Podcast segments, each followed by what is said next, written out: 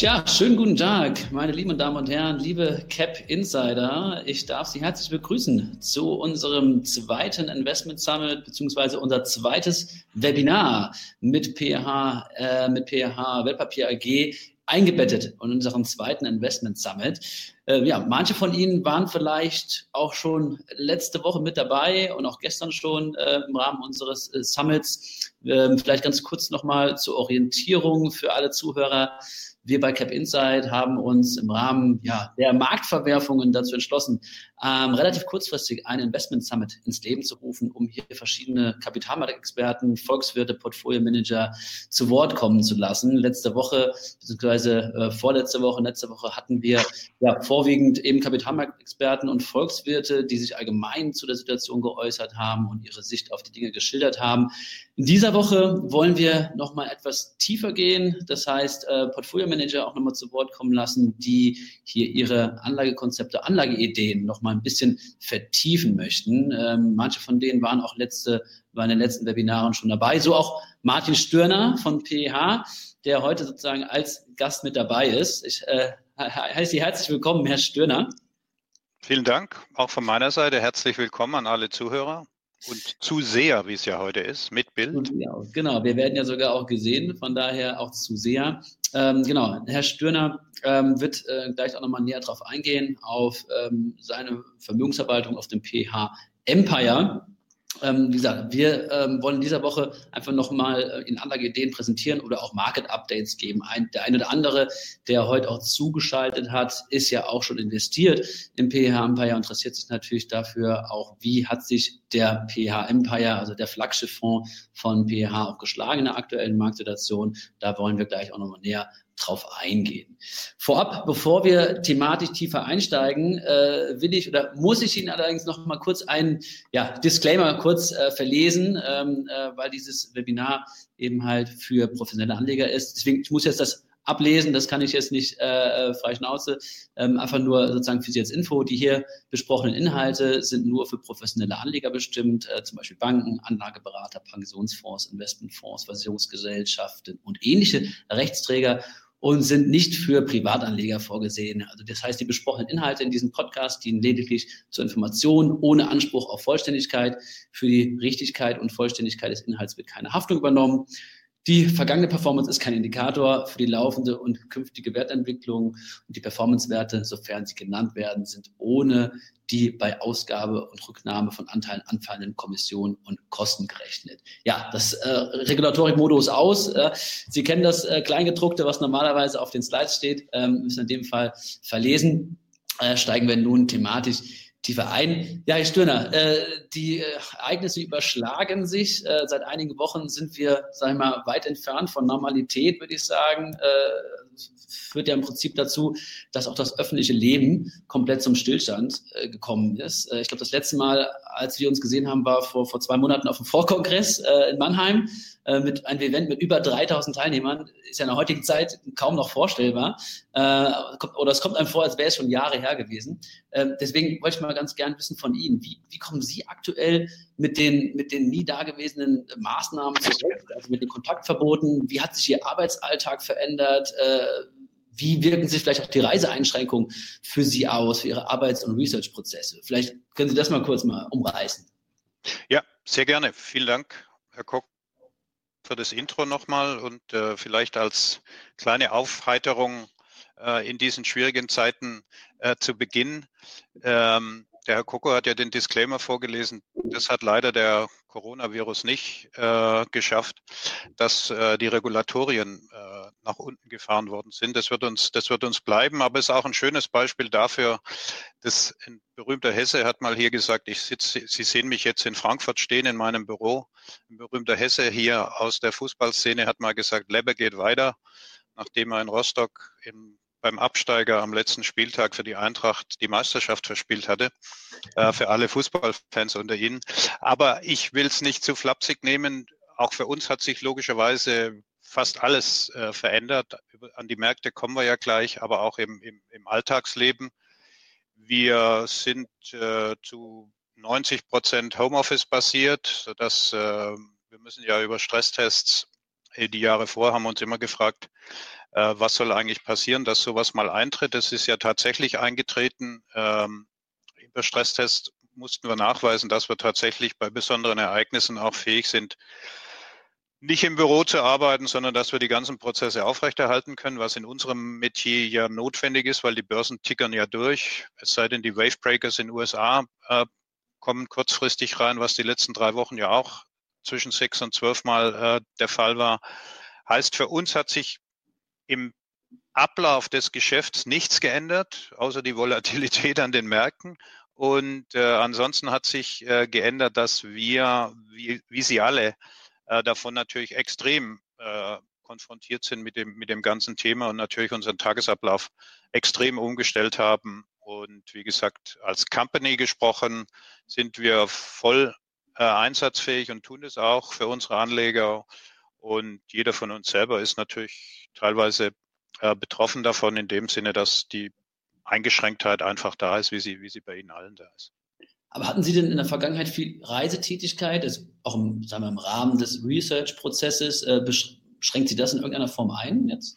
Äh, nein, schränkt mich nicht ein, weil wir als PH ja ausschließlich als Number Cruncher arbeiten. Das heißt, wir haben bis dato schon die Daten äh, über unsere Systeme gezogen, die nach wie vor auch so fließen. Das heißt, wir machen sowieso kein Primary Research. Das heißt, wir fahren nicht zu Siemens oder zu Amazon oder zu wem auch immer und sprechen dort mit dem Finanzvorstand. Vor dem Hintergrund, das hat uns in keinster Weise behindert. Was es tut, ist natürlich im Sinne von äh, Diskussion mit unseren institutionellen Kunden äh, Pensionskassen etc., Investoren im PH Empire ist natürlich das Thema, da lief vor schon sehr viel über, über Telefon, aber natürlich haben wir da auch die eine oder andere äh, persönliche äh, Präsentation immer wieder abgehalten oder Anlageausschusssitzung gehabt.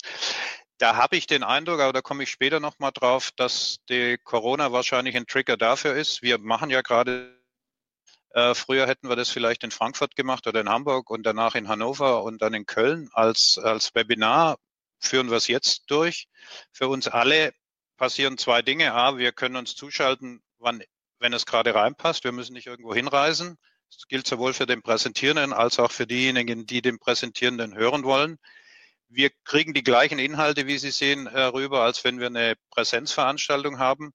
Und jetzt komme ich zum, zum dritten Punkt, der ja positiv dann ist, wenn sich das durchsetzt, wovon ich ausgehe, ähm, dass das quasi der Auslöser war, um diesen Schritt noch schneller äh, durchzuziehen. Wir haben natürlich dann einen extremen Effekt, äh, A, negativ auf die eine oder andere Branche. Reisetätigkeit wird eingeschränkt, aber nehmen wir mal, ich nenne es der Kreta-Effekt, also sprich Umwelt. Ähm, ich, wenn ich alleine meine Reisetätigkeiten der letzten drei Wochen nehme, und die Reisetätigkeiten der drei Wochen davor, dann muss ich sagen, schon alleine davon ähm, wird äh, deutlich weniger CO2 äh, ausgeschüttet werden oder produziert werden. Und ich habe im Endeffekt die identische Arbeitsleistung. Ich habe genau alle die Leute und Kunden auch gesehen, eben per Videochat, ähm, wie ich sie früher gesehen habe, indem ich dort hingereifelt bin oder die sind zu mir hingereifelt. Also da hat schon, ich glaube, das, das wird ein, ein Riesenthema werden. Oder ja, ich, ja, ich glaube, da sprechen Sie was, was äh, Wichtiges an oder, oder was, was, was Positives einfach an, ja, dass tatsächlich diese zurückgehende Reisetätigkeit in der Tat einen positiven Impact hat ne, auf unsere Umwelt. Und es gibt ja schon Theorien, dass äh, die Natur schlägt zurück. Ne? Der Coronavirus ist sozusagen äh, Teil, äh, sozusagen die, die, eine Waffe der Erde, äh, also ja. Verschwörungstheorien. Aber nee, ich finde es ja auch schön, tatsächlich das. Und es zeigt ja auch, dass es auch so geht. Ne? Also man, äh, jemand, jeder, der sich digital im Vorfeld schon gut aufgestellt hat, ähm, der, für den geht es jetzt genauso weiter wie bisher. Also ich sag mal, für Backup Insight, wir sind ja auch ein digitales Portal, äh, für uns hat auch tatsächlich jetzt nicht besonders viel Nachteil Vorteile, außer dass wir jetzt mhm. natürlich Veranstaltungen jetzt mal machen können. Ähm, aber ja, Sie sagten ja eben schon, Reisetätigkeiten waren für Sie ohnehin jetzt einmal äh, weniger, weil Sie einen quantitativen Ansatz eben haben. Ja, das heißt hier äh, eben auf Modellen basieren und ähm, eben nicht auf den, dem persönlichen Gespräch jetzt um die Ihre Anlageentscheidung ähm, daraus schlussfolgern. Da sind wir im Prinzip ja schon direkt beim Thema. Äh, darum soll es ja heute auch gehen, um Ihren Fonds, den PEH Empire, der ja sich auszeichnet, nicht, dadurch, nur, nicht nur dadurch, dass er einen quantitativen Ansatz verfolgt, ja, also regelbasierte Investmentprozesse hier implementiert hat, sondern eben auch, dass es ein sehr dynamischer Ansatz ist, ein Aktienfonds, der in der Lage ist, die Aktienquote bis auf 0% runterzufahren, äh, indem man eben halt hier über äh, das Aktienexposure, über äh, Derivate eben in der Lage ist, auch defensiver sich auszurichten, was ja, glaube ich, in der heutigen Lage oder sagen wir in den letzten Wochen äh, durchaus von Vorteil war, ne? dass man eben hier nicht mit 100 Prozent äh, in diesen Drawdown reingefahren ist. Deswegen würde mich mal interessieren, ähm, Ihr Ansatz, wie hat er sich jetzt eigentlich bewährt? Also wie ist aktuell sozusagen Ihre, äh, dem, dem, der Marktrückblick von Ihnen und äh, wie konnten Sie letztendlich sich diesen, diesen, diesen, dieser Marktverwerfung entziehen vielleicht, äh, indem Sie vielleicht auch die Aktienquote äh, zeitnah reduziert haben? Also ist ja im Prinzip für Sie wie gemacht die Situation, sage ich mal, oder? Äh, ja, wobei ich mir äh, natürlich die, so eine Situation äh, nicht wünsche. Es gibt so ein paar Dinge, die man sich als Asset Manager als Wunschkonzert äh, natürlich äh, gerne malen würde. Ich bin äh, seit knapp 40 Jahren äh, in der Branche dabei. Äh, ich kann Ihnen sagen, vom 87er Crash angefangen, den ich live an den Schirmen, die damals noch viel kleiner waren als heute und grünstichig äh, die Reuters-Schirme waren, verfolgt habe.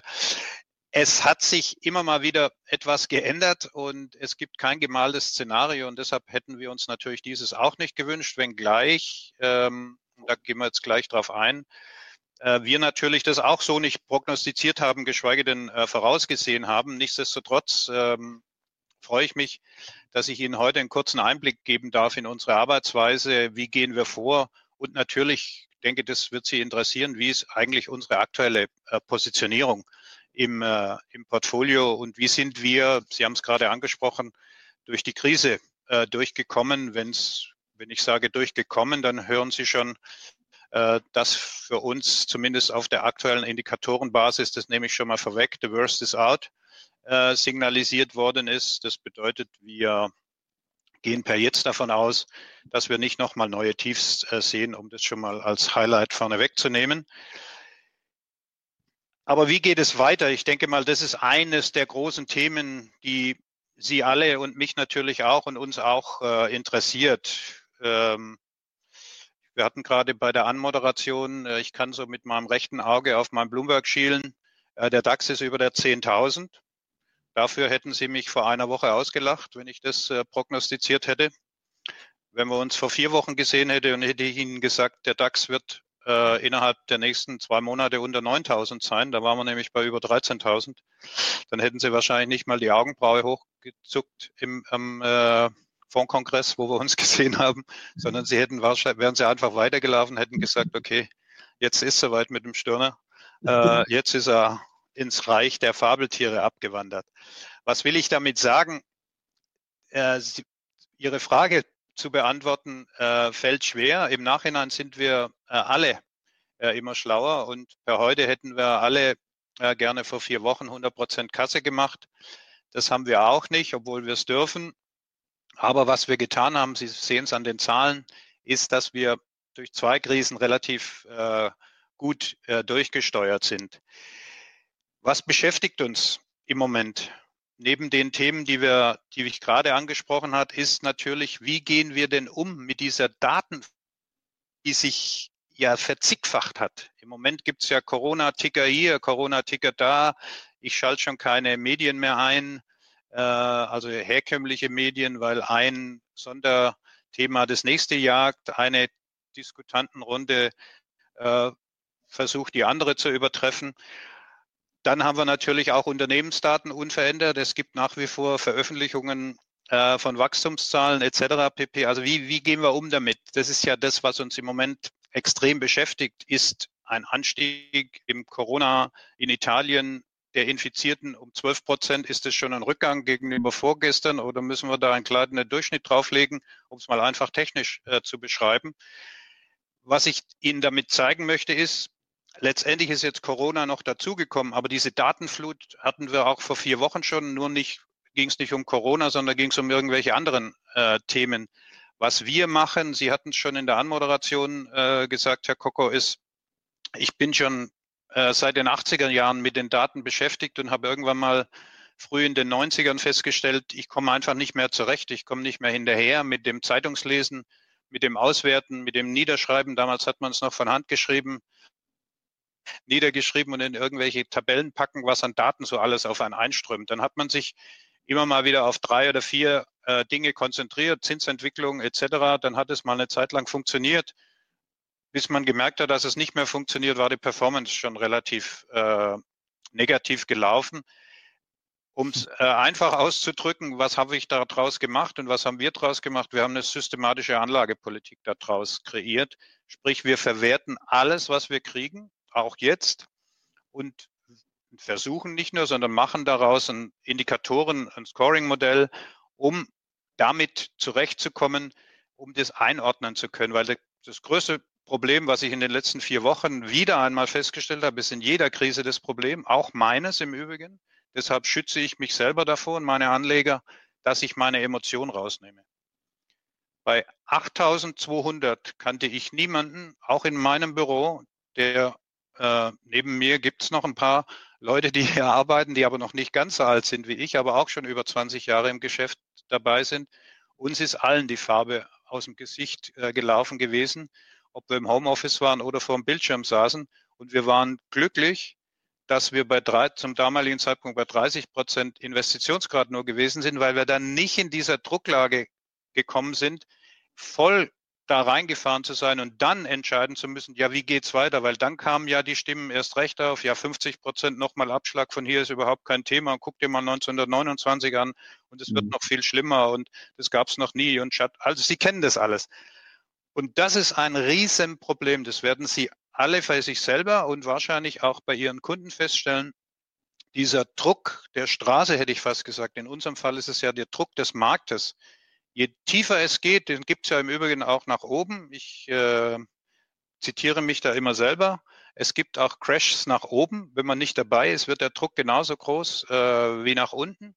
Nur der nach unten tut mehr weh, weil da geht es um, um echte Verluste und beim den Gewinn nach oben wissen wir, irgendwann schaffen wir den Re-Entry und äh, dann haben wir halt eine Chance mal ausgelassen. Das bedeutet, es ist ganz wichtig, A, Prognosen zu haben. Es ist wichtig, Systematiken zu haben, um die Emotionen rauszukriegen. Aber noch wichtiger ist es, einen Überwachungsprozess zu haben, um festzustellen, wenn die eigene Meinung falsch ist oder aber systematisch über einen Scoring-Prozess festzustellen, wenn die Indikatoren nicht mehr diese Prognosesicherheit haben, die sie noch letzte Woche haben. Und das ist ja natürlich auch bei Systemen die Krux, ein System, das heute alles richtig gemacht hat, da weiß ich nur eins nach vorne. Das macht in Zukunft nicht alles richtig. Leider. Ich arbeite 30 Jahre systematisch und wir müssen Systeme anpassen. Das heißt, es ist ganz essentiell wichtig, dynamische Anlageprozesse zu haben, keine starren. Das gilt weder für seine eigene Meinung, wer zu lange schon mal ganz ehrlich mit sich ist, zu lange an einer Meinung festgehalten hat, die sich als falsch herausgewiesen hat, hat wahrscheinlich äh, im Kehraus seines Portfolios dann feststellen müssen, da hat er irgendwann mal leider nicht mehr drüber nachgedacht, dass sich dort etwas geändert hat. Aber soviel zum, zum, zum groben Rahmen. Lassen Sie mich mal aufs aktuelle Umfeld kommen. Was ist denn passiert? Ich will Sie nicht langweilen mit Themen, äh, die Sie selber kennen. Ich habe Ihnen mal hier eine Grafik mitgebracht, wo Sie sehen, was an Drawdowns passiert ist. Also der DAX ist mal wieder Spitzenreiter mit minus 40 aus der Korrektur heraus. Und äh, aber die anderen Indizes haben sich auch nicht großartig besser verhalten mit minus 35 Prozent. Das heißt, das ist eine Grafik hier vom 01.01.2018 an bis heute. Da sehen Sie, unterm Strich ist im Endeffekt mit dem DAX hat man äh, Geld verloren, nämlich 18 Prozent in der Phase. Der S&P ist bei minus 5,2 Prozent und der MSCI äh, World ist bei minus 10. Also sprich, die mit den großen Indizes haben sie in der Phase kein Geld verdient. Was nach einer Abwärtsbewegung von damals 20 Prozent und diesmal von 40 Prozent jetzt in Relation betrachtet äh, nicht schlimm ist, aber natürlich äh, sich immer die Frage stellt, kann man dazwischen nicht irgendwo mit äh, aktivem Management eine etwas bessere Performance, insbesondere was Chance-Risiko-Verhältnisse betrifft, äh, darstellen. Was weiteres passiert ist und wie die aktuelle äh, Thematik ist, ist das Thema, dass Sie, was Sie hier sehen, hier haben wir mal aktive Manager mitgebracht und da sehen Sie schon grafisch, dass die aktiven Manager deutlich weniger verlieren in beiden Phasen, wie jetzt Beispiel ein passives Investment. Also die Märkte haben ja zwischen minus 35 und minus 40 verloren. Die aktiven Manager verlieren auch bis minus 20, ist auch nicht schön, aber ist schon mal, was das Chance-Risiko-Profil betrifft, äh, deutlich besser als das, was wir, wenn wir in einem passiven Investment äh, sind, über einen Index-Wrapper äh, oder in, über einen ETF im Portfolio vorfinden würden. Was mir und uns und unserem Anlageprozess ganz besonders wichtig ist, ist das Thema Chance-Risiko-Verhältnis. Steht hier oben drüber. Hier steht ausgezeichnet. Das gilt jetzt in dem Zeitrahmen für den PH Empire. Da ist es in der Tat gelungen, dass wir mit einem Drittel Risiko, das sehen Sie hier abgebildet bei den Drawdowns, der PH Empire hat minus 14 Drawdown gehabt, Maximum Drawdown. Die Indizes, wie Sie gerade gesehen haben an den Grafiken davor, alle über minus 30 Prozent. Wir haben in dem Zeitraum, das ist der Zeitraum 30.06. bis heute, das ist der Zeitraum, in dem ich die Anlagepolitik von dem Fonds selber übernommen habe wieder und die Systematik einsetze, die wir auch im Pensionskassenmanagement einsetzen. Wir haben 27 Prozent Profit gemacht in der Phase. Die Indizes sind, ähm, je nachdem, welchen man nimmt, äh, deutlich im Minus oder, oder nur leicht im Plus. Vor dem Hintergrund, das ist ganz wichtig für die Anlagepolitik. Das messen wir in allen unseren Prozessen. Wie hoch ist das Risiko? wir haben immer ein Risiko. Wenn wir mehr als minus 0,5, wo gerade der zehnjährige Bund ist, verdienen wollen, dann müssen wir ein Risiko eingehen. Wer was anderes behauptet, äh, ich will nicht sagen lügt, aber wird irgendwann eines Besseren belehrt. Wir haben es gerade wieder erlebt im, in den letzten 14 Tagen, auch vermeintlich sichere Strategien, weil mal wieder im Übrigen, wie in allen Krisen, alles zusammengeklappt ist. Bonds sind gefallen, Spreads sind auseinandergelaufen, Währungen sind gefallen und, und, und. Also all diese Themen, die sind ganz wichtig. Risiko ist für mich und für unsere Systeme Drawdown. Das ist das Risiko, das der Kunde spürt, das wir spüren. Wir im Übrigen alle unsere Gelder selber in der Strategie angelegt haben. Das ist das Risiko, das wir im Portfolio haben und das gilt es zu managen. Und deshalb managen wir diese Risiken aktiv über Aktienquotensteuerung. Aber wo stehen wir im Moment? was das Thema betrifft, äh, Aktien, Aktienmärkte, welche Quotierung haben wir und was können wir aus unseren Systematiken Ihnen heute mitteilen und wo sehen wir Zukunftschancen und wie hoch schätzen wir die Risiken im Moment ein. Was wir haben ist, das sehen Sie an den Grafiken hier, wir haben Strukturbrüche. Ich habe Ihnen hier mal mitgebracht aus denselben Branchen, teilweise branchenübergreifend Titel, die ich zu 100 immer normiert habe zum 01.01.2018. Ich habe jetzt einfach mal diese letzten äh, zweieinviertel Jahre genommen, weil wir da zwei große Drawdowns drin hatten, über die wir jetzt gerade äh, kurz referieren und äh, wo ich Ihnen zeigen möchte, was wir mit unserer Systematik erreichen können und was einen aktiven Ansatz von einem passiven deutlich unterscheidet. Sie sehen hier beispielsweise äh, selbe Branche wie Alibaba und Amazon. Amazon ist hier der rote, Alibaba ist hier der hellblaue. Hat man, auch mit Alibaba hat man Geld verdient, nämlich 10 Prozent in der Phase. Mit einer Amazon haben sie in der Phase 70 Prozent verdient. Das ist die identische Phase, über die wir gerade gesprochen haben, wo die Indizes äh, zwischen Null und Minus äh, erwirtschaftet haben. Was zeigt uns das?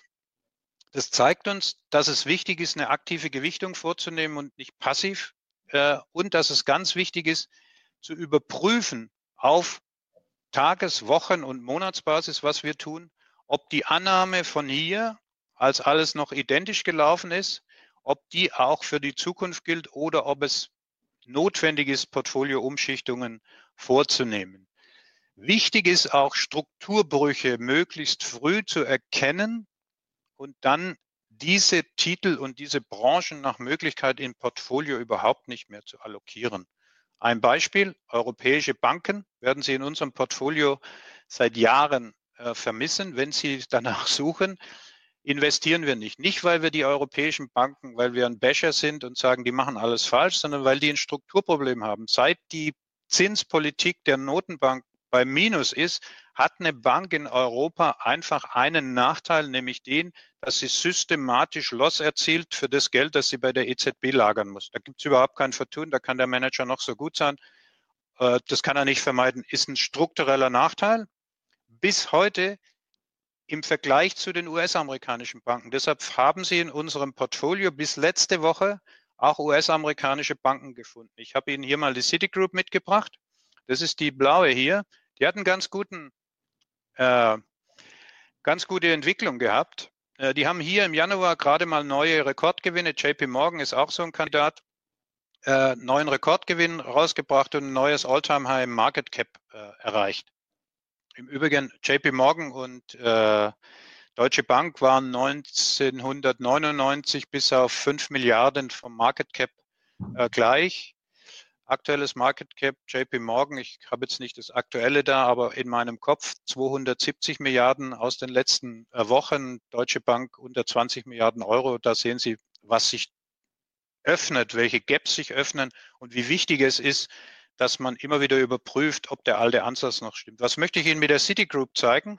Sie sehen den Absturz hier. Die City ist 50 äh, Prozent abgestürzt, trotz Rekordzahlen, weil in USA die Fed ja in einem ersten Schritt die Zinsen auch auf Null heruntergenommen hat. Was befürchtet der Markt und auch ich, dass jetzt auch die Fed dazu übergeht, eine Nullzinspolitik oder gar eine Minuszinspolitik einzuführen.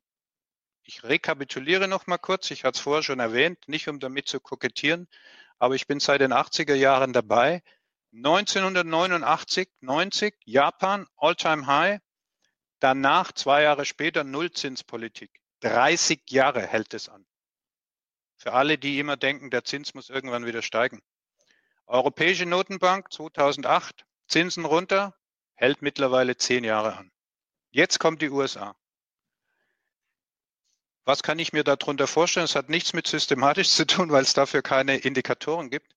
Es kann sehr wohl sein, dass das Thema Zins was zumindest Notenbanken betrifft, für die westliche Hemisphäre hinter uns liegt, weil wer hat ein Rieseninteresse, dass der Zins bei Null ist? Jeder, der Schulden hat. Wer hat Schulden? Staaten.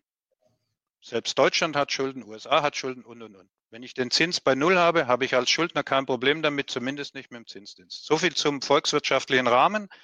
Zum Einzelthema für mich als Manager im PA Empire Sobald wir sowas erkennen, bedeutet es, bis vorgestern, also bis ähm, Anfang März, waren wir in JP Morgan und Citigroup investiert. Die sind jetzt mit einer roten Fahne belegt.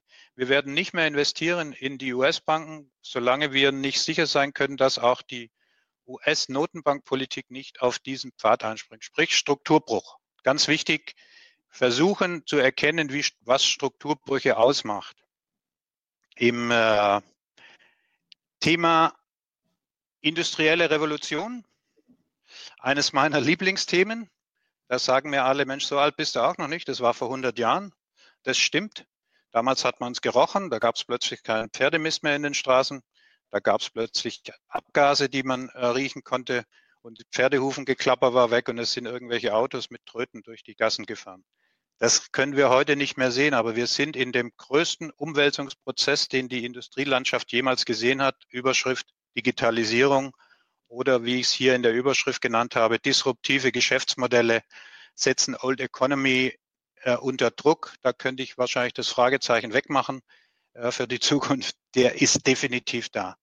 Auch hier sehen Sie nochmal, hier habe ich Ihnen mal die Mastercard mitgebracht. Finanz, die sind ja im Finanzbereich. Nicht der Finanzbereich selber ist erledigt und hat einen Strukturbruch. Das sind bargeldlos, Payment etc. pp. Das sind die Profiteure in der Zukunft. Visa, Mastercard, PayPal, wie sie alle heißen. Aber gucken Sie sich mal die unteren Linien an. Was wir da haben. British American Tobacco.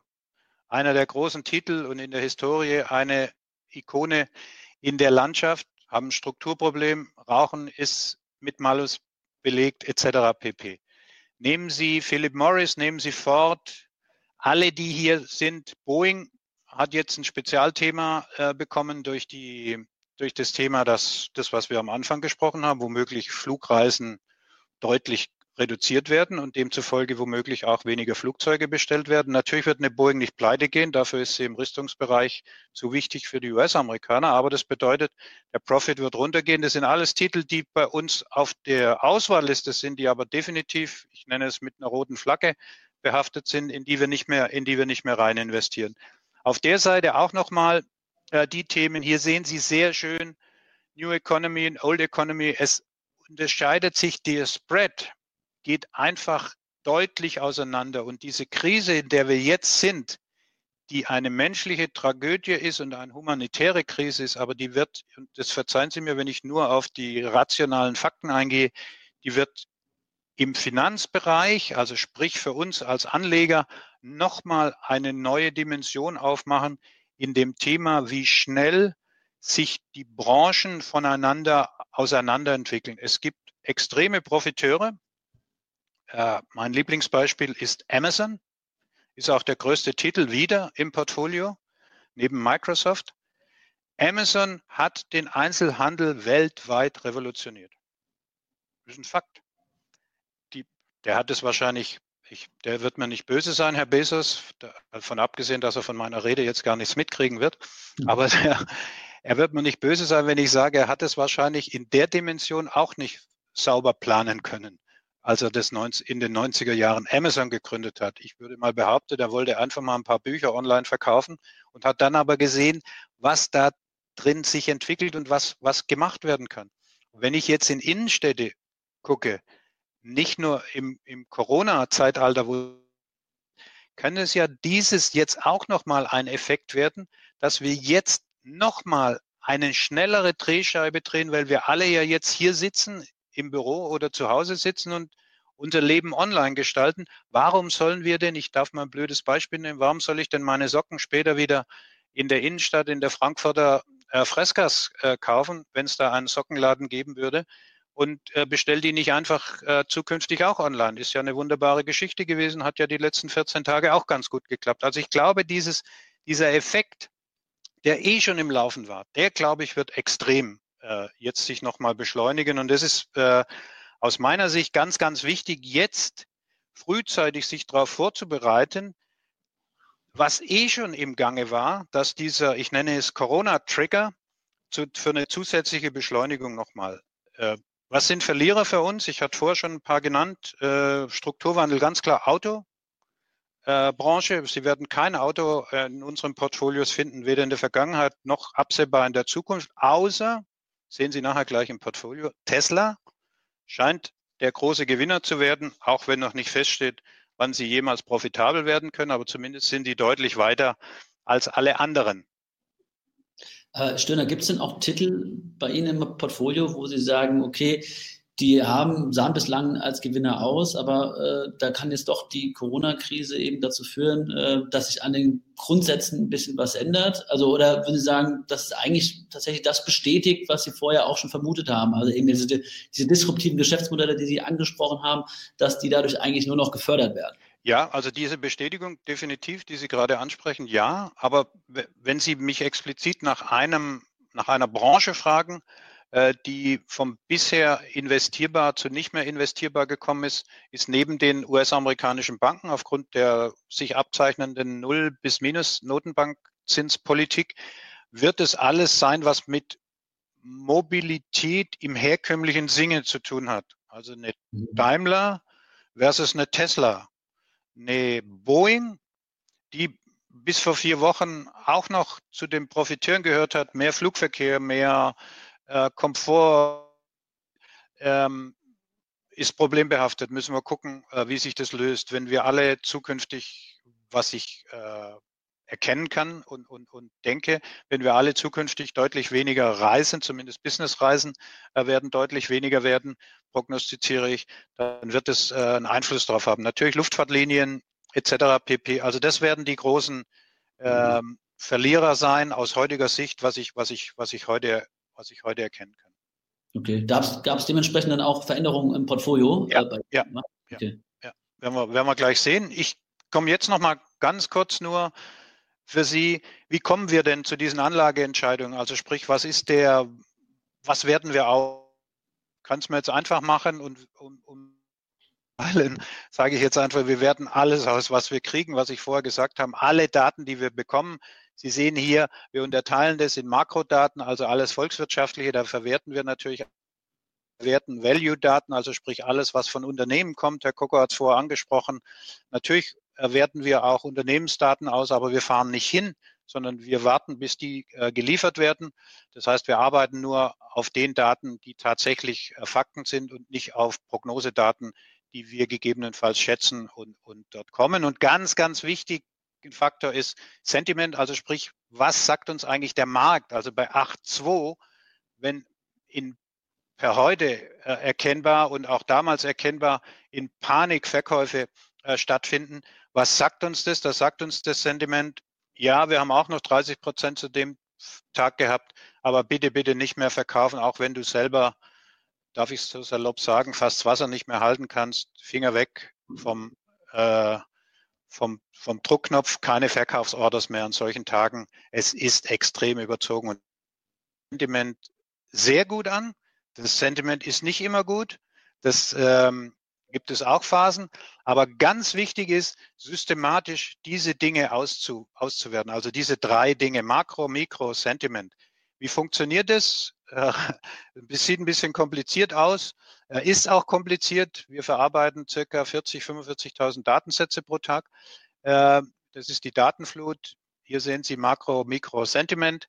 Das geht in den Scoring-Prozess. Und jetzt kommt dieses Thema Risikoüberwachung. Ganz wichtig, was hier im Score als gut ist, wird am nächsten Tag im Optimierungsprozess überwacht. Und wenn es nicht mehr gut ist, dann bleibe ich mal bei meinem Fußballbeispiel.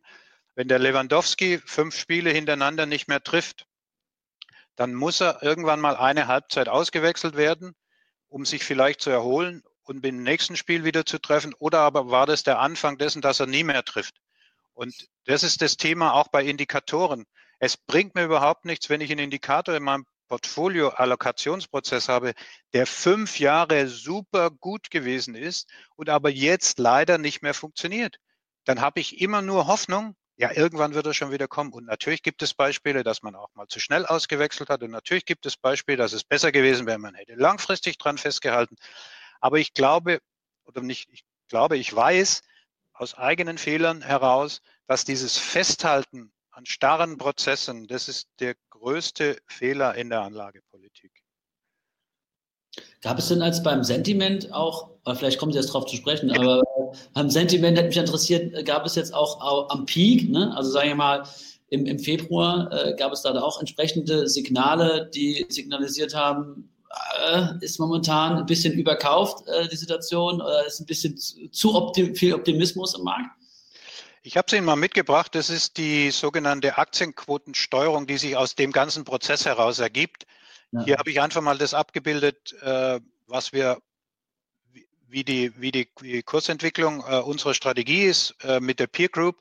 Und hier habe ich Ihnen mal aufgezeigt, wer dominiert eigentlich wann. Es dominiert immer ein Sektor äh, und bringt die besten Signale. Typischerweise, wir können uns schon fast nicht mehr erinnern, äh, in den Aufwärtsphasen 2017, da war Makro und Mikro super gute Indikatoren.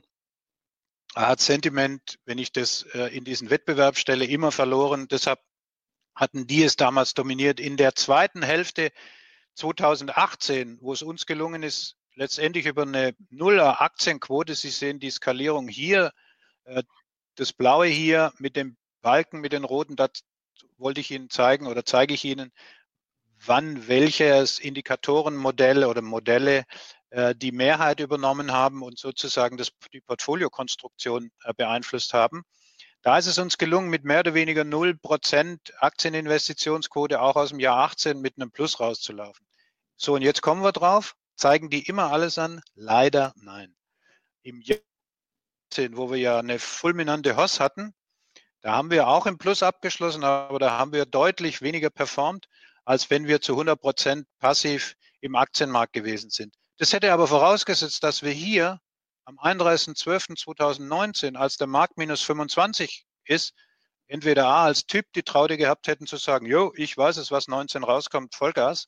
Äh, jetzt ist egal, wir haben eh schon 30 Prozent verloren, kommt es auf die nächsten 30 nicht mehr an. Jetzt bleiben wir dabei, äh, was wir natürlich nicht tun, weil wir immer Chance-Risiko messen. Und hier in der Phase hat es drei Monate gedauert, bis Sentiment wieder abgelöst worden ist von Mikron. In der Phase äh, haben wir deutlich underperformed. Nichtsdestotrotz haben wir natürlich auch in 19 ein Plusergebnis erwirtschaftet. Und jetzt, um auf Ihre Frage zu kommen, 2000 20 im Februar hat Sentiment nicht wirklich angezeigt, ähm, dass wir überkauft sind. Ganz im Gegenteil. Es hat jetzt nicht angezeigt, wir sind super, äh, super günstig. Aber was angezeigt hat, ist, dass Mikro angezeigt hat, dass die Datenlage extrem positiv ist. Das stimmt mich auch äh, mittelfristig äh, sehr zuversichtlich für die Märkte, weil es sehr wird, die werden jetzt ein Viertel oder ein halbes Jahr Gap haben und die werden aber daran anschließen, insbesondere die im IT und im, im äh, digitalen Bereich. Und, und demzufolge, um Ihre Frage konkret zu beantworten, das sehen Sie auch an unserem Drawdown. Äh, auch wir hatten kein äh, Frühindikatorensystem, das uns im Mitte Februar gesagt hat, wir müssen raus. Was Sie sehen, ist, dass wir relativ früh, relativ schnell die Quote runtergenommen haben sodass wir jetzt in dem Drawdown, Sie haben es vorher gesehen, wir sind jetzt year to date bei, wenn wir den heutigen Kurs nehmen, bei minus 5,4 in der Strategie year to date. Das ist nicht schön nominal ein Loss, das will ich auch gar nicht schönreden, aber relativ betrachtet ist es natürlich ein tolles Ergebnis. Vor dem Hintergrund, es ist in Summe sehr zufriedenstellend, aber es lupft einen weder am untersten Punkt rein noch am obersten raus. Aber das habe ich mir vor, und damit höre ich auf mit meinen historischen Vergleichen, das habe ich mir vor 34 Jahren das letzte Mal abgeschminkt, dass ich in der Lage bin, am tiefsten Punkt zu kaufen und am höchsten äh, auszusteigen. Das hat damals schon nicht geklappt und da war ich, es war noch nicht so schlimm, da hat meine Oma noch gelebt, die hat mich dann unterstützt. Da war ich das erste Mal pleite äh, mit mhm. meinem dritten Aktieninvestment. Und äh, so viel zum Thema Lerneffekt. Äh, von bisher, bisher ist nicht mehr passiert. Wie wirkt sich das aus? Also die Nettoaktienquote habe ich Ihnen gezeigt. Was dann kommt, ist natürlich, dass wir ein sehr, sehr konzentriertes Aktienportfolio haben. Im Moment sind da 29 Titel drin. Es wird Sie auch nicht überraschen. All diese Dinge können Sie auf unserer Homepage auch nachgucken, äh, in welchen Branchen wir schwerpunktmäßig drin sind. Natürlich sind wir in dem Technologiebereich sehr stark drin. Internet, Software, Semiconductor, Pharma spielt auch eine Rolle äh, wie Sie sehen, mit einem Schwerpunkt. Lassen Sie mich hier nochmal drauf eingehen. Diversified Financial Services, wie es schön neudeutsch heißt, also Finanzbranche. Äh, da sind äh, natürlich keine Banken drin, sondern ich hatte es vorher schon erwähnt, Visa, Mastercard, PayPal und ansonsten äh, findet dort nichts statt. Äh, Sie sehen hier nochmal äh, die Kennziffern und äh, hier sehen Sie nochmal die, die Performance-Zahlen und, und die Drawdowns in den einzelnen, in den einzelnen Bereichen. Die Ländergewichtung wird Sie auch nicht überraschen, dass USA der Schwerpunkt ist. Äh, seit März 2018 hat sich in den Mikrodaten damals abgezeichnet, dass die Schere Europa, USA, Rest der Welt eindeutig zugunsten der USA gekippt ist. Das liegt natürlich daran, dass diese großen Werte, die jetzt alle langfristig davon profitieren, was gerade abläuft, aber davor auch schon profitiert haben, dass die in USA sind, dass die in USA sitzen und dort äh, das Marktgeschehen dominieren und das weltweit auch tun. Vor dem Hintergrund kann ich per heute, äh, ich hüte mich zwar vor Prognosen, aber ich kann per heute äh, relativ äh, sicher vorhersagen, dass wir äh, den Schwerpunkt USA auch sicher in den nächsten halben äh, sechs Monaten bis zwölf Monaten definitiv haben werden. Ich persönlich kann per heute nicht abschätzen wird, weil diese industrielle Revolution, wie ich sie gerade genannt habe, die ist im vollen Gange und davon wird äh, USA insbesondere diese Sektoren unverändert äh, profitieren. Sie sehen hier nochmal zusammengefasst äh, unser Portfolio. Da will ich Sie jetzt gar nicht quälen mit den einzelnen Titeln. Sie sehen hier oben Microsoft und Amazon. Äh, mit fast 10 Prozent. Sie wissen, wir dürfen in dem Fonds äh, nur maximal 10 Prozent haben. Sie sehen aber auch hier mit 9,8 und 9,9 Prozent, wir gehen auch an die Grenze, wenn wir überzeugt sind und unsere Indikatoren das anzeigen, dass ein Titel das hergibt, dann investieren wir auch da rein, weil ein großer Fehler ist auch in der Anlagepolitik, dass Sie oder wir uns manchmal, aus welchen Gründen auch immer, auch in der Allokation beschränken. Was will ich damit sagen? Wenn wir mit relativ hoher Wahrscheinlichkeit erkennen können, dass Amazon profitiert, was gerade passiert, wir aber aus Diversifizierungsgründen sagen, mehr als zwei Prozent in einem Titel und bla bla bla, Sie kennen das mit dem Risikokennziffern, darf auf keinen Fall sein. Wenn dann meine Prognose aufgeht dass Amazon tatsächlich gut ist und ich habe nur 2% investiert und die verdoppelt sich, dann kann ich 2% maximal für mein Portfolio gewinnen. Habe ich aber 9% investiert und es macht nur 50 oder 60 Prozent, verdiene ich für mein Gesamtportfolio viereinhalb oder fünf Prozent. Das bedeutet, auch mit dem, ich hätte fast gesagt, auch mit dem Ammenmärchen, ich will nicht so weit gehen, auch mit diesem äh, Portfoliokonstruktthema möglichst breit diversifiziert zu sein, damit man kein Risiko mehr hat. Das stimmt A nicht, wie wir im Moment wieder sehen, und B, damit beschränken sie sich auch brutalst auf der Chanceseite. Und nochmal, wir können Risiken nicht wegdiversifizieren. Wer an den Kapitalmärkten Geld verdienen will, der muss bereit sein, ein gewisses Maß an Risiko einzugehen. Ansonsten wird er nie Geld verdienen. Weil wenn Sie alles rausdiversifizieren wollen, das können selbst wir auch, dann sind Sie bei minus 0,5, nämlich dann haben Sie Ihr Geld auf dem Festgeldkonto bei 5 äh, abrechnet und die Bank ist im Sicherungssystem etc. pp. Es funktioniert nicht. Zur Portfoliokonstruktion ganz wichtig für Sie zum Schluss. Äh, wir konzentrieren uns ja ausschließlich auf große Titel. Der durchschnittliche Market Cap in unserem Portfolio ist 240 äh, Milliarden. Also da haben wir äh, kein Problem, uns jeden Tag umzudrehen. Aber ganz wichtig ist, dass wir jederzeit Liquidität äh, gewährleisten können, hat man jetzt wieder gesehen. Liquidität ist extrem wichtig. Aber wir können auch Dinge nutzen, und da komme ich auf das, was Sie gesagt haben, Herr Koko, mit den Sentiments. Natürlich haben wir gesehen, beispielsweise messen wir natürlich auch Short äh, Put Call Ratio etc. pp. Natürlich haben wir gesehen, dass plötzlich im kurzen, auf den kurzen Fristen Short Puts, Sie sehen das hier aufgelistet äh, an der rechten Spalte, dass plötzlich Short Puts eine extrem hohe Prämie bezahlen. Ich nenne Ihnen ein Beispiel. Nvidia, sehen Sie hier.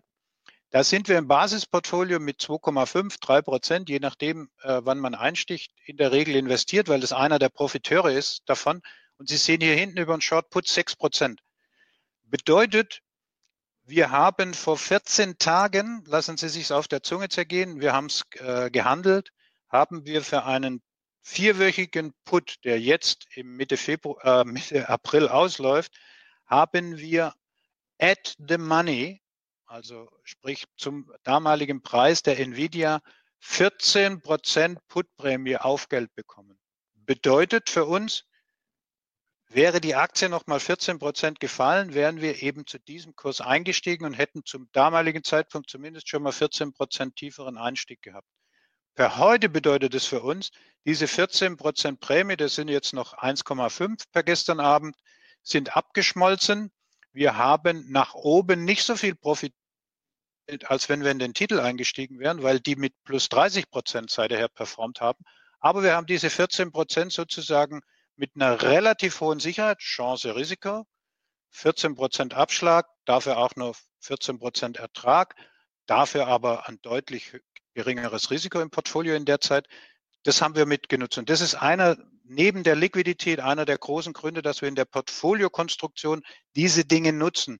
Wir sind keine Optionsschreiber in Normalphasen. In Normalphasen hatchen wir uns über Long Puts ab wenn wir eins zu eins unser Portfolio absichern wollen, weil beispielsweise bei Amazon temporär eher mal schlechte Zahlen aus unserer Perspektive drohen wir aber langfristig in dem Titel dabei sein wollen, Put up eins zu eins, was in der Regel keine Prämie kostet. Und äh, Sie haben ja in der Grafik auch gezeigt, dass Sie die Aktienquote auch bis zu 140 Prozent hochheben können. Über welches Konstrukt, Instrument machen Sie das dann? Das fahren wir über Futures dann. Also in unserem Falle über das S&P Future, Nasdaq Future oder wenn wir in Europa Signale, gute Signale bekommen, dann über DAX oder Eurostox. Okay, das gilt sozusagen für den breiten Markt, niemals genau. auf der Titelebene. Nee, nee. Ja. Genau. Ganz kurz nur, natürlich berücksichtigen wir in unserem Modell auch Nachhaltigkeitskriterien. Das ist auch für Sie alle wichtig. Das wird ja kommen. Das ist im Moment ein bisschen in den Hintergrund geraten. Aber wenn wir wieder im Normalmodus sind, wird der Gesetzgeber hier Regelungen einführen. Da ist es auch für Sie wichtig zu wissen, dass die Anlageprozesse, auf die Sie bis dato gebaut haben, sei es der eigene oder fremde, dass die dadurch keinen Strukturbruch erleiden. Wir haben das in einem Scoring-Modell bereits eingebaut, äh, weisen auf Tagesbasis den aktuellen Score immer aus und so dass auch da niemand befürchten muss, dass ein Strukturbruch stattfinden wird. Was ich Ihnen nicht verheimlichen möchte, ich hatte es auch schon zweimal angewählt, jetzt bin ich ans Ende meiner Ausführungen gelangt, ist, wir performen leider nicht immer aus. Das sehen Sie hier. Ich habe Ihnen mal eine Phase mitgebracht, Juni 2019 bis September 2019. Wir waren Anfang Juni 2019. Für heute klingt es völlig äh, idiotisch. Äh, waren wir bei 0% Aktienquote äh, wieder angelangt, weil wir damals Signale hatten aus der Sentiment-Seite. So viel zum Thema, ist Sentiment immer richtig? Leider nein. Aus der Sentiment-Seite, die identisch der Signallage im Herbst 2018 waren, wo damals diese Signale alle zu 100 Prozent Trefferquoten hatten. Das hat zu einer Underperformance in der Phase geführt. Sie sehen, dass wir dann durch den Scoring und den Risikoüberwachungsprozess äh, diese Signale wieder zurückgefahren haben und dann den Aufschwung bis zum Mitte März ganz gut mitgenommen haben und jetzt insbesondere den Drawdown extrem gut vermeiden konnten. In Summe ist es wichtig, aus meiner Sicht, und ich hoffe, das konnte ich rüberbringen, wir machen leider nicht alles richtig zu jeder Zeit, aber in Summe ist es wichtig, dass Sie einen Managementansatz haben, der Ihnen sowohl nach oben als auch nach unten über ein aktives Management auf der einen Seite die Chance ins Portfolio allokiert, nämlich die Branchen und die Titel, die auch das Chancepotenzial haben und nicht einfach investiert ist, nur damit man zu 100 Prozent investiert ist und der das sehr aktiv gewichtet. Und natürlich in den Drawdown-Phasen Tiefen vermeidet, weil das führt natürlich dazu, dass sie auf einer ganz anderen Basis wieder starten, wenn es weitergeht, wovon wir ausgehen. Wir sind im Moment, um es aufzulösen, mit äh, 65 Prozent investiert und äh, sind, wir waren bis vor einer Woche short abwärts äh, positioniert über die, über die Short Puts und über die restliche Strategie und jetzt sind wir äh, long seitwärts positioniert. Das heißt, wir sind noch alle Signale sind noch nicht voll auf grün, aber wir stehen äh, relativ stark. Äh, Sie sehen hier, das ist von Freitag, 27.03. Das wird im Übrigen auch auf Tagesbasis ausgewiesen, wenn Sie sowas interessiert, immer auf unserer Homepage. Und wir sind hier mit 47 Prozent in den Freitag gegangen. Wir sind per gestern bei 58 gewesen und heute Vormittag bei 64, sodass per Moment äh, die Signallage so aussieht, dass wir wahrscheinlich nicht relativ schnell auf eine 100 Prozent kommen. Das ist abhängig jetzt von der Datenlage. Jetzt kommt ja dazu, und damit möchte ich dann schließen, äh, jetzt kommt ja dazu, wir haben morgen äh, neuen Monat, das heißt, das Quartal wird heute geschlossen, dann beginnt die Berichtssaison. Das wird sicher sehr interessant. Die ersten Daten, die da sind von Unternehmen, die schon die Berichtssaison Februar hatten, die waren überraschenderweise, da war Februar war ja schon Shutdown in China dabei, die waren überraschenderweise gar nicht so schlecht. Und dann komme ich noch zu dem einen Beispiel, wo kann so ein Transformationsprozess äh, stattfinden und wie muss man das beobachten? Nike hat ja berichtet von minus fünf Prozent in China, was per se eigentlich nicht schlimm ist. Äh, war ja auch nicht. Die Aktie ist daraufhin gesprungen, 20 Prozent. Aber was für uns ganz wichtig war, rauszulesen in dem ganzen Datensatz, die haben plus 35 Prozent im Onlinehandel gemacht in der Phase. Das heißt, dieser Switch von stationär zu online scheint äh, rasanter voranzugehen, als es bis dato sich abgezeichnet hat. Bis hierhin erstmal aus meiner Sicht vielen Dank. Ich freue mich auf die Fragen. Ja, vielen Dank, Herr Stöner, für, Ihre, für, für den Einblick äh, in die Portfolio, in das Ihr Portfolio und die äh, Performance äh, des PA Empires. Äh, Sie, meine Damen und Herren, haben jetzt auch die Möglichkeit, auch Fragen zu stellen über den Chat. Falls noch Punkte offen geblieben sein sollten, äh, nutzen Sie die Gelegenheit, wenn der Experte, sage ich schon mal, hier an Bord ist. Ähm, ich habe noch mal eine Frage, Herr Stöner. Ich weiß, Sie, ich meine, erstmal Gratulation zu der guten Performance. Also jetzt gerade auch über den langfristigen Horizont äh, kann man ja sehen, tatsächlich, dass eben durch diese Zyklen, ähm, dass der PH Empire da seine Stärke ausspielen kann, ähm, weil man eben halt tatsächlich in diesen Drawdown-Phasen ja eben doch weniger verliert, als es der breite Markt tut. Mich würde aber nochmal interessieren, auch wenn Sie eher ihre Prognosen ja relativ kurzfristig treffen, beziehungsweise das Modell ja relativ kurzfristig agiert oder kurz- bis mittelfristig. Ihre persönliche Sicht nochmal auf die Dinge. Also im Prinzip, wenn Sie sagen würden, das ist mein Ausblick jetzt auf die Märkte, ähm, also was ist Ihre persönliche Einschätzung? Äh, welche Märkte äh, bergen wir noch welche Chancen oder auch gegebenenfalls welche Risiken? Was sind so die Szenarien, in denen Sie da vielleicht denken? Äh, weil es gibt ja Schätzungen, dass das BIP äh, weniger als, also das BIP-Wachstum ne, ähm, unter 5, minus 5 Prozent jetzt das, äh, das Jahr beenden wird. Wie ist da sozusagen Ihre Einschätzung? Was, was glauben Sie, ist das realistische Szenario, was wir sehen werden? Also ich kann diesen Fachleuten nicht widersprechen und will das auch nicht. Diese groß aggregierten Zahlen, die werden wahrscheinlich äh, so kommen, wobei ich relativ, also persönliche Meinung, Ex-Indikatoren, die gleicht äh, für alle, die nicht einfließt in unseren Anlageprozess, meine persönliche Meinung. Meine persönliche Meinung ist die, es ist absolut übertrieben, äh, was im Moment äh, passiert, also im Sinne von Szenarien gemalt wird. Nicht, nicht hier, wie wir uns verhalten müssen, sondern äh, was an Szenarien gemalt wird. Ich gehe davon aus, dass wir ähm, einfach dort, wo es früher äh, stattgefunden hat, äh, jetzt in dem Falle nach China, da gucke ich äh, drauf und da kriegen wir ja äh, Zahlen, auch wenn viele glauben, dass die sowieso nur gefälscht sind, die Zahlen, aber wenn sie immer gleich gefälscht sind, dann kommt ja auch das gleiche Bild raus.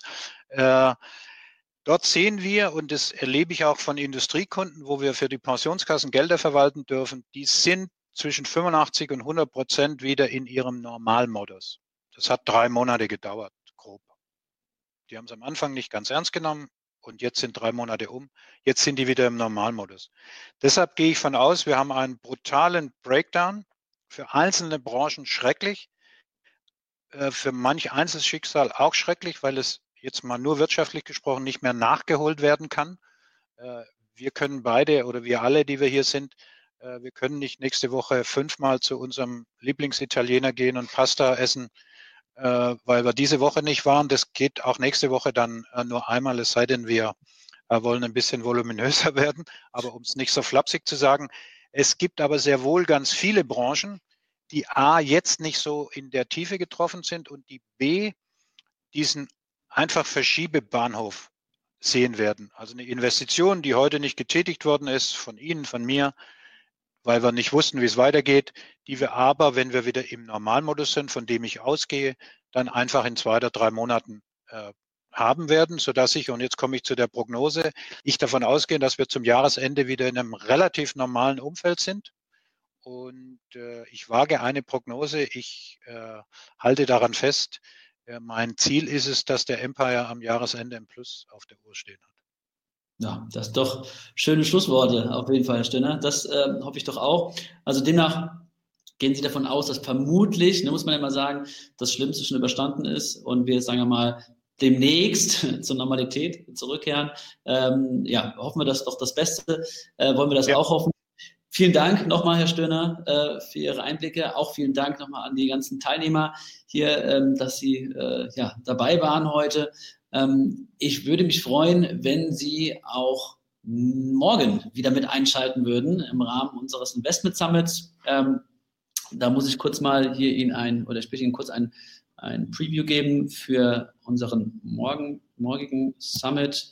Ähm, genau, morgen geht es ja wieder weiter. Sie wissen das jeden Tag immer von 12 bis 13 Uhr. Heute war es PH, morgen wird es NN Investment Partner sein äh, zu dem Thema nachhaltige Geldanlagen, ähm, wo hier Oliver Schmitz und Bernd Riedel sozusagen ihren Einblick geben werden in Green Bonds, ja, also in Impact Investing über Green Bonds und auch Sustainalytics. Der Leistenschneider wird dabei sein, ähm, der nochmal ein bisschen übergibt über ja, ESG Research und ESG, ESG Ratings. Ja, würde mich sehr freuen, wenn Sie morgen nochmal einschalten würden. Aber bis dahin Nochmal ein letztes Mal vielen Dank, Herr Stöhner.